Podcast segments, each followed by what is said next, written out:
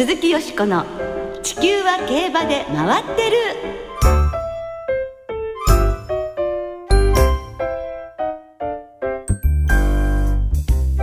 皆様こんばんは鈴木よしこです。お元気でいらっしゃいますか？地球は競馬で回ってる。この番組では週末の重賞レースの展望や競馬界のさまざまな情報をたっぷりお届けしてまいります。今夜もよろしくお付き合いください。ご一緒してくださるのは今週も日本酒が大好きな山本直アナウンサーですこんばんはよろしくお願いします。山本直です。はい。日本酒がお好きなんですねはい、日本酒大好きです。なんか新潟の居酒屋では大変ね楽しい夜をお過ごしになったそうじゃありませんか、楽しかったんですけれども、あの、え部屋に戻ってから一人 あの反省をあちょっと飲みすぎちゃった はいちょっと飲みすぎました。それは先輩方がねそう飲ますんでしょうね。いい先輩ばっかりなんで、はい、そんなことは。ね、こうしてね、あの新人のねアナウンサーの皆さんもはお酒強くなっていくんですよね。さて今週はテニスの全米オープンですよね。はい日本の錦織圭選手の話題で盛り上がりましたね。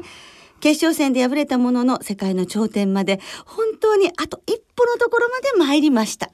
その世界といえば凱旋門賞で日本馬の強力なライバルと見られているドイツのシーザムーンがデビュー以来初めて敗れるという波乱が先日ありましたね。はい。デビューから4戦全勝でドイツダービーを制したシーザムーンだったんですけれども5日にバーデン大賞典でコバと初めて対戦しました終わってみれば勝った4歳馬アイバンホーから3馬身離された2着これでブックメーカー各社はシーザムーンのオッズを一気に引き下げましたそうなんですね。とは言いましても、去年の勝ち馬トレブ、イギリスダービー馬オーストラリア、キングジョージを勝った3歳牝馬タグルーダ、無敗のフランスオークス馬アブニール・セルタンなど、ヨーロッパ勢は役者が揃っていますよね。はいえそのトレブなんですが、あさってロンシャンのベルメイユ賞に出走するのをはじめ、有力馬たちが明日、あさっての前哨戦に出ますよね。はい14日の夜、グリーンチャンネルで中継もされますが、ぜひ注目ですね。はいその強豪たちに挑む日本馬3頭ハープスターゴールドシップジャスタベイは20日に日本を出発し前哨戦を使わずに凱旋門賞へ直行です。ですね、はい。本番の凱旋門賞は日本時間の10月5日の夜、はい。新潟でのスプリンターズステークスの夜ということになりますね、日本では今週から秋競馬スタート。毎週目が離せないレースが続きます。天高く馬こゆる秋を楽しみましょう鈴木よしこの地球は競馬で回ってる。この番組は JRA 日本中央競馬会の提供でお送りします。鈴木よしこの地球は競馬で回ってる。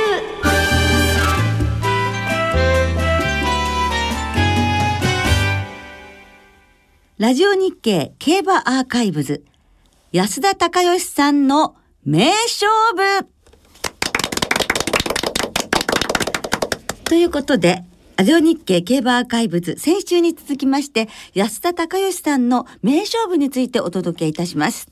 今日も安田隆義さんに関する貴重な音源をお聞きいただきます安田隆義さんといえば、中央競馬の騎手として初めて1000勝を達成されたほか、8大重賞競争を史上初めて完全制覇。さらには天皇賞10勝、リーディング3回など、数多くの記録を打ち立てていらっしゃいます。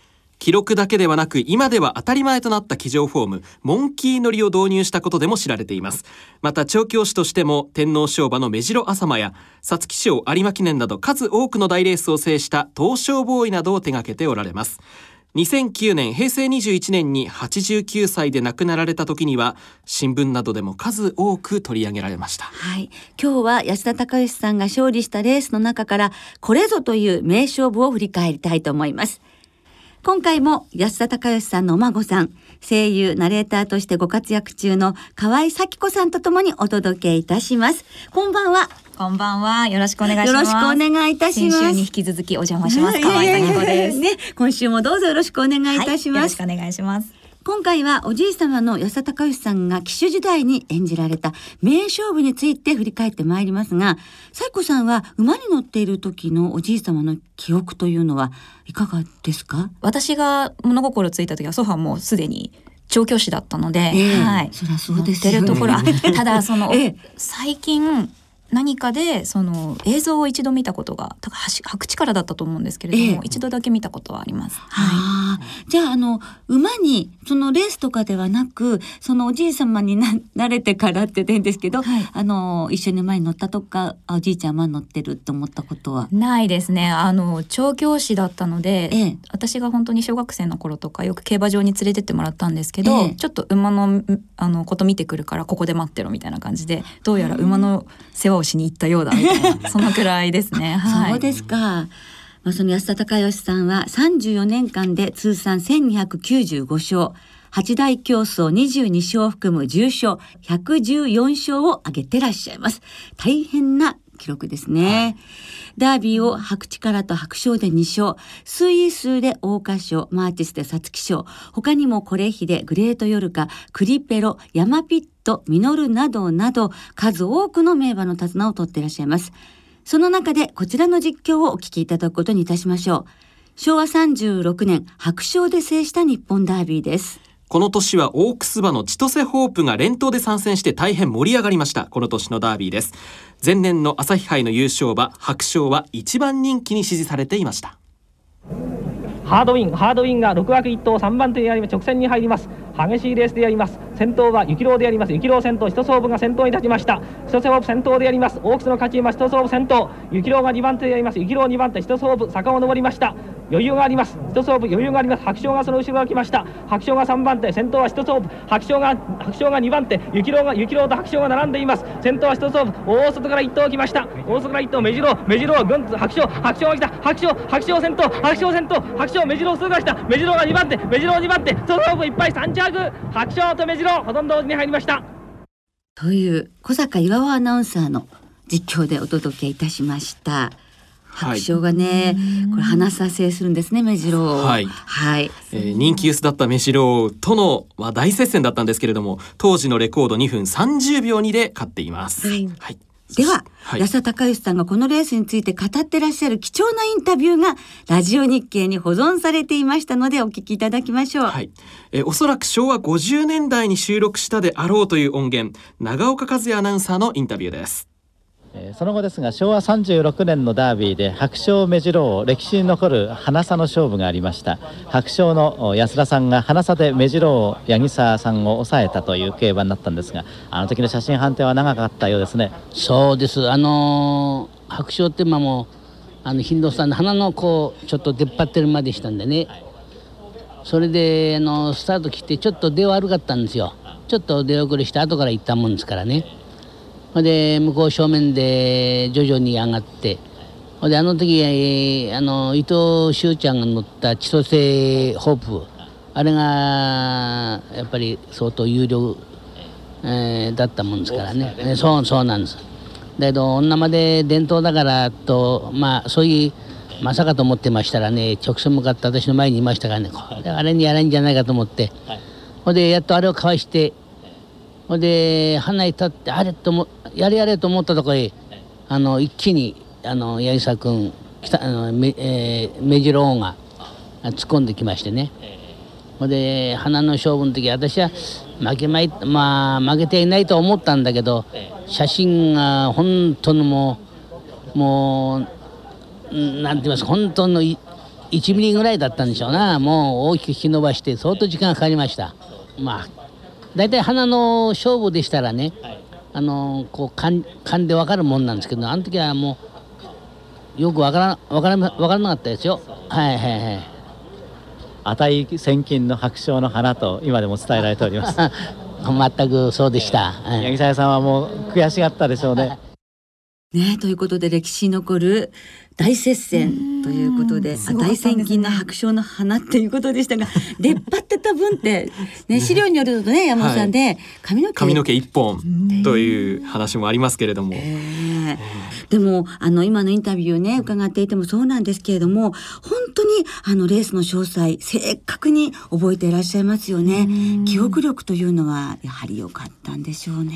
そういうでもあんまり印象は私はなくて、ええ。ただ本当に馬が好きで競馬がすごく好きだったので、ええ多分常に何かこう次はどうしようみたいなことをすごく考えてたんだと思うんですよね。うん。だからより研究しようっていう気持ちは多分あったんだと思うのでだからこ好きだからこそ極めたいからこそすごくいろいろ覚えてるんじゃないかなとは思います。ああそうですね。ですからうまくいかなかったこともじゃあ今度はもう繰り返さないためにどうしたらいいかとか。多分そうだと思います。繰り返し。うんねそんなもう本当に素敵なおじい様ですけれども競馬場にも何度もご一緒されてるそうですね。そうなんです。あの小学生の頃は本当にあの馬が見たいから連れてってみたいな感じで言ってたんですけど、あのおじのセイウンスカイが、はい。あの菊花賞をそのに出走するっていう時は、ええ。祖父に頼んで、え姉と一緒に、はい。はい、あの京都に連れてっておじいちゃんって言って、わはい。そうですか、はい。あのお孫さんたちから頼んだんですかです。はい。ね。安田和孝調教師が管理されているお母様のお兄様になる、あ弟ですね。弟になる。母の弟です。はい。ねなまたその息子さんの管理される馬っていうところであのおじい様もすごく嬉しい部分もありましたそうですね。すごくあったと思います、はい。ええでそのレースご覧になった感想いかがでしたか？センス会の菊花賞。あの一緒に写真を優勝の写真を撮らせていただくところに連れてっていただいて一緒に写真撮らせていただいてて実は写ってるんですよね。でその時に周りからなんかこう菊花賞を逃げ切りで勝ったのはええ。その先生の何か以来で何年ぶりみたいなことをちょろっとおっしゃってたんですよね。はい。その時にあそうだったかなみたいな。でその時もどうやら4番だったらしいんですけど本当ですか？みたいな。であそうだったかなって言ってて。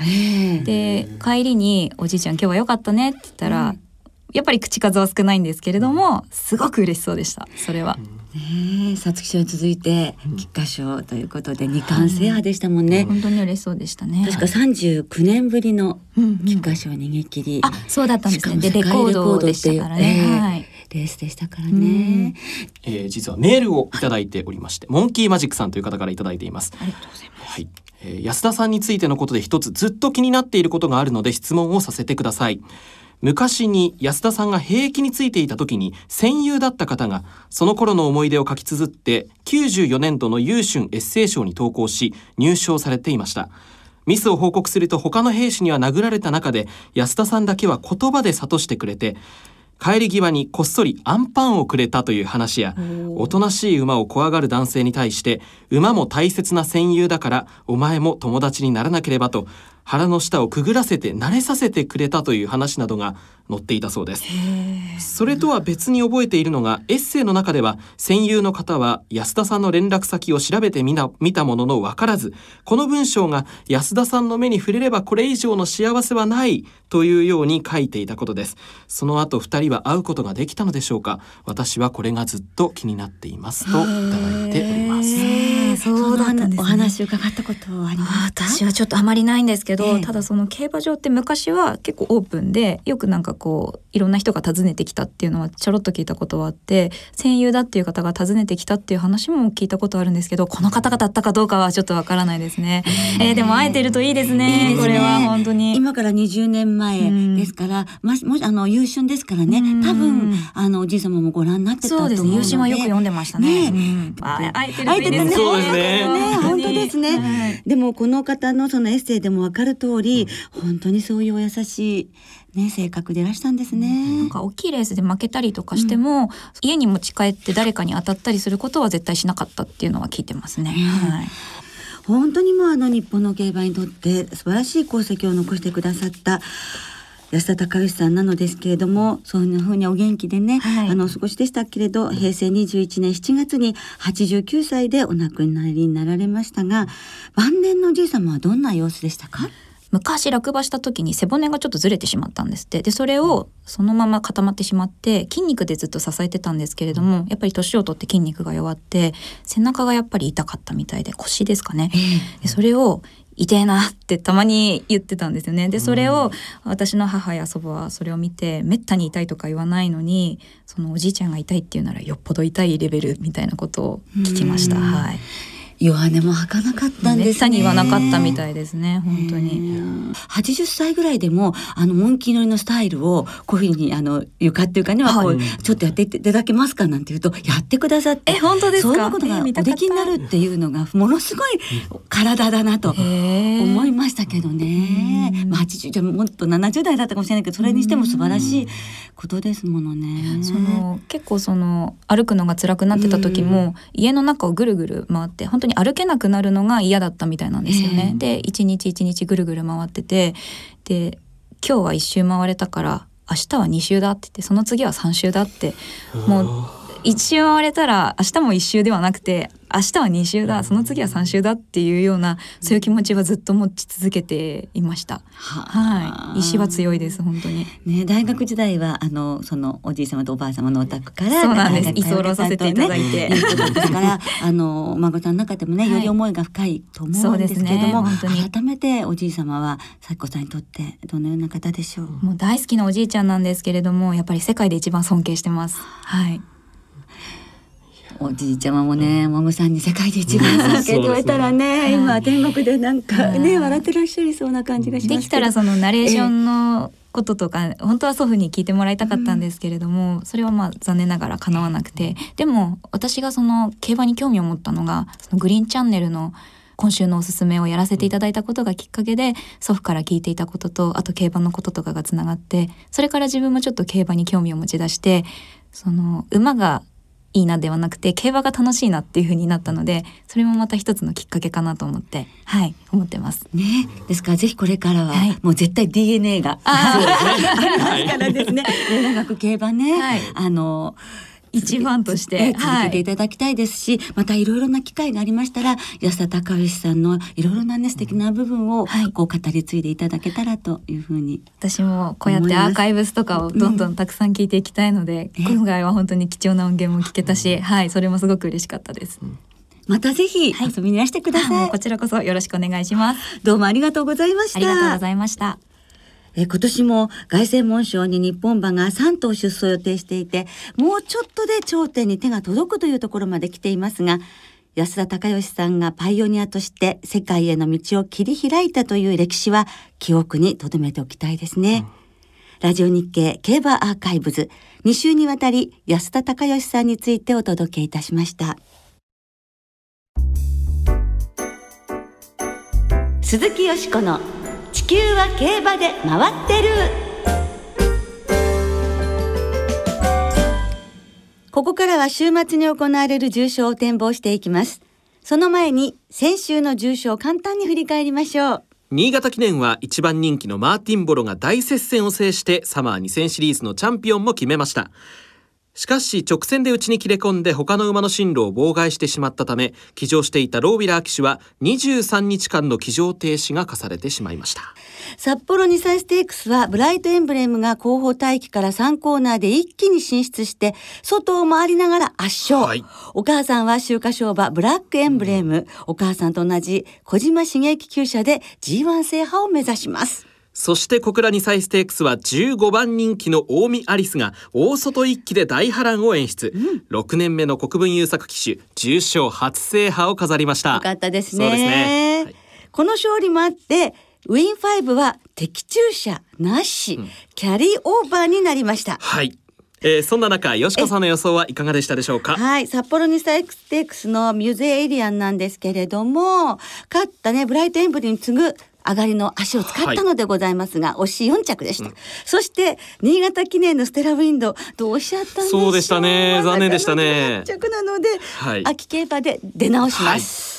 そんな秋競馬開幕週の今週は新潟競馬場で京成杯オータムハンデ阪神競馬場でセントウルステークスが行われサマーマイルシリーズ、サマースプリントシリーズのチャンピオンが決まりますまずは G2 セントウルステークスから見ていきましょう、はい。阪神競馬場の芝 1200m スプリンターズステークスの前哨戦でもあります。今年は去年の優勝馬白山ムーン。一昨年の優勝馬エピセアローム。この夏には重賞を初めて制した東方アマポーラリトルゲルダなど15頭で争われます。はい。さあよしこさんは？どんな見解でしょうか？はい、私は昨年の覇者白山ムーンの連覇を期待したいと思いますね。高松宮はね出遅れてしまいましたからね。そうですね阪神は4勝と非常にね得意でもありますので、はいえー白山ムーンからいきたいと思います。はい白山ムーンからリトルゲルダ。エピセアローム、東方アマポーラ、そして北九州記念でお世話になりました、名称いざよいもね、お入れておきますよ。そして栄進トップと、この大外の白山ムーンから流して生まれんでいきたいと思います。はい。さあ、あの山本さんは、はい、えー、3枠4番の東方アマポーラ重賞。はい、連覇に期待したいなというふうに思います、今週あの、福永騎手は週半ばロンシャン競馬場に行っていたそうで。ええ帰国初戦一発ええそうですね。受賞を決めてもらってまたロンシャンに行ってもらおうかなと思っておあります、の川田騎手と福永騎手がね、ロンシャン競馬場で騎乗されましてそれは本当に経験したということは本番に向けてとても良かったことですね。はい。はい、セントウルステークスを見ていきました、はい。続いては京成杯オータムハンデです。今年は新潟競馬場芝外回り1600メートルが舞台です。中京記念で久々の勝利を挙げたサダムパテック。関谷記念で重賞5勝目を挙げたクラレンと巻き返しを期す3歳馬湘南がチームタガノブルグなど16頭立てですはい。こちらはよしこさんいかがでしょう？私は今回はですねこれは兄弟対決というねゆ夢のようなセッはい。ティングがありますので、えー、2番の弟の方です。スティンガーの子供が2頭出てるんですが、弟のキングズ・オブ・ザ・サン、はい。斤量が54キロ前走より3キロ軽いというのは本当有利ですし、はい。NHK マイカップもちょっとの差でしたからね、そしてこのレースは3歳馬が意外と活躍していて、はい。過去10年で7頭がまあ、2勝を含めて3着以内に入っているということですので、はい。そこにかけてそしてもしお兄さんの里のギャラントと兄弟でワンツーってなるとあの平地の重賞ではグレード制導入以後初のことだと。いうことなのでね、はい。えー非常にそれも楽しみにしたいと思っておりますので、はい。まずは里のギャラントですね、はい。クラレントサダム・パテックそれからエクスエクセラントカーブとエクストラエンドに行きたいと思っています。はい。はい、山本さんは？えークラレンと田辺騎手ともにシリーズチャンピオンに王手がかかっていますので。はい、それはそうですね。はい。58キロ。はい、い。つもですと中山のコースになりますんで、適正でちょっとなあと思う馬もいるんですが今年は関谷記念に引き続き新潟コースですから、はい。重賞連覇に期待します、はい。はい。さあ、どうなりますでしょうか？はいそれではリスナーの皆さんからいただいた予想もご紹介していきましょう、まず有馬記念まであと107日さんからいただきましたありがとうございますえー札幌記念を生観戦されたよしこさん凱旋門賞も現地ロンシャンで観戦でしょうか、ああ、違うんですよね。えっと、グリーンチャンネルの方で、えっと、出させていただいております。中継に、はいえーぜひグリーンチャンネルで一緒に応援しましょう。はい。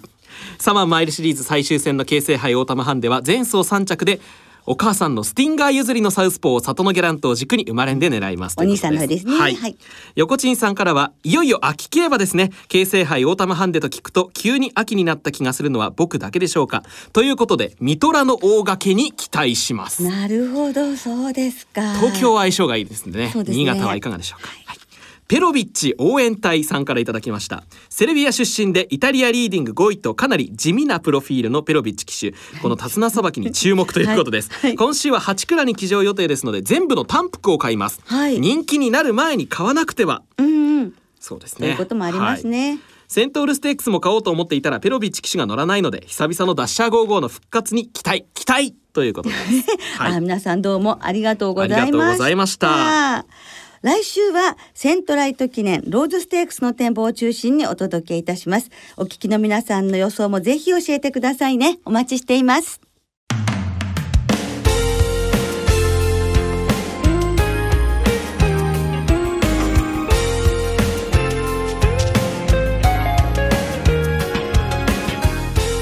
そろそろお別れの時間となりました。はい先週今週と2週にわたりまして競馬アーカイブズでは安田孝義さんの思い出をお孫さんの可愛い、えー咲子さんに話していただきましたけれどもい。かがでしたか、あのいろいろなお話もあの放送の外でもいろいろええお聞きすることができて、ええ。あのいろいろな安田孝義さんのお持ちだったものを持ってきていただいてですね、あの手帳であるとか、はい。本当にいろんなものを見せていただいて貴重な経験ができましたね。そうですね。また本当に几帳面な方であったということも分かりましたもんね、い、つかなんか展示などそういう機会がねねあるといいですよね、皆さんの目に触れる機会もぜひうん。あったらいいなと思うんですけれども、はい、ホースマンとしてもそして人としても、はい。そしてあのおじいちゃまとしてもね本当優しはいいというところも伝わってまいりましたね、はい。皆様いかがだったでしょうか、はい今週末は引き続き新潟そして開幕週を迎える阪神での競馬が行われます。二場開催です。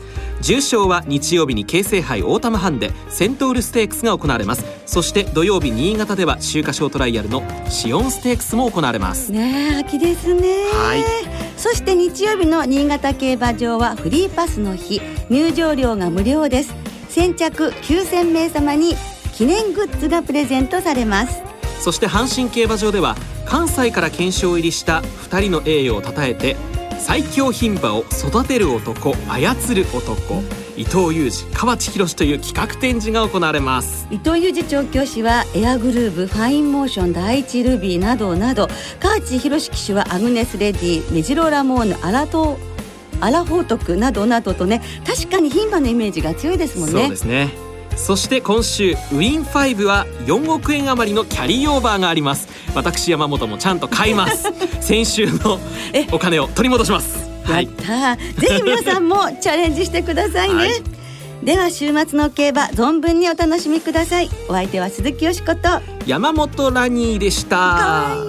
また来週元気にお耳にかかりましょう鈴木よしこの地球は競馬で回ってるこの番組は JRA 日本中央競馬会の提供でお送りいたしました。